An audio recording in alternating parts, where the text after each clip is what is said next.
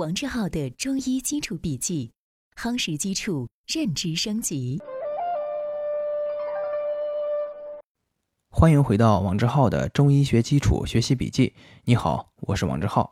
首先，我们来看今天的知识要点：一、脏腑辨证是根据脏腑的生理功能和病理特点，辨别脏腑病位及脏腑阴阳、气血、虚实、寒热等变化。为治疗提供依据的辩证方法。二、痹病泛指机体正气不足、胃外不顾、风寒湿热等邪气趁虚而入，致使气血凝滞、经络闭阻，引起相关系统疾病的总称。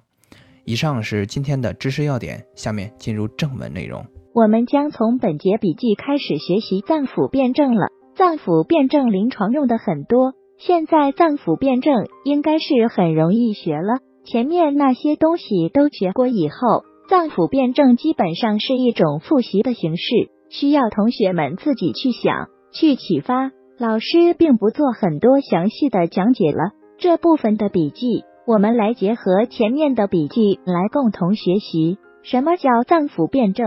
就是根据脏腑的生理机理、病理特点，对照病情、临床表现。看它属于哪一个脏和腑的问题，并发生在哪一个脏、哪一个腑，就是判断病变的脏腑病位。当然，判断脏腑病位一定要加上前面我们前面笔记学习的病性辩证，脏腑病位上的什么性质的这样一种辩证方法。因为病性部分的内容前面学过了，所以脏腑辩证这个部分，我们就重点是了解哪一个脏腑的病位。这个病位它属于什么性质？这样一种变法，实际上就是病位和病性结合在一起的这样一种辩证方法，叫脏腑辩证。脏腑辩证的意义，一个它是八纲辩证的深入，重点是辨明病位。作为脏腑辩证，最关键的是要把病位搞清楚，因为病的性质在我们前面那一章已经讲了，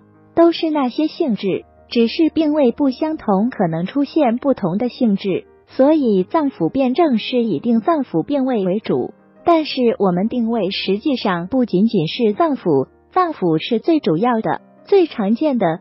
但是有些病还没有到脏腑，表症还没有到脏腑，你说是哪个脏腑的位？一般要归类的话，归属于肺，因为肺主皮毛。但是严格的说，它不是肺的问题。总之。脏腑辩证是根据脏腑的生理功能、病理表现，对疾病症候进行归纳，借以推究病机，判断病变的部位、性质、正邪盛衰情况的一种辩证方法，是临床各科的诊断基础，是辩证体系中的重要组成部分。脏腑辩证包括脏病辩证、腑病辩证及脏腑兼病辩证，其中脏病辩证是脏腑辩证的主要内容。由于临床上单纯的腑病较为少见，多与一定的脏病有关，故将腑病纳入相关病中进行讨论。脏腑的病变复杂，症候多种多样。下节笔记起，我们将介绍临床常见的一些症候。以上是今天的正文部分。为了方便我们的共同学习，我将今天的主要内容绘制成了一幅思维导图，请你试着先不看文稿。仅通过思维导图回想我们本节笔记的内容，然后翻看文稿中的知识要点和正文内容，把自己没有掌握的知识点对应落实，将学到的新知附着在思维导图上，印在脑海里。好，这是本节笔记的第三个部分——思维导图部分。今天本节笔记留给你的思考提示：思考变心病的症候包括哪些内容？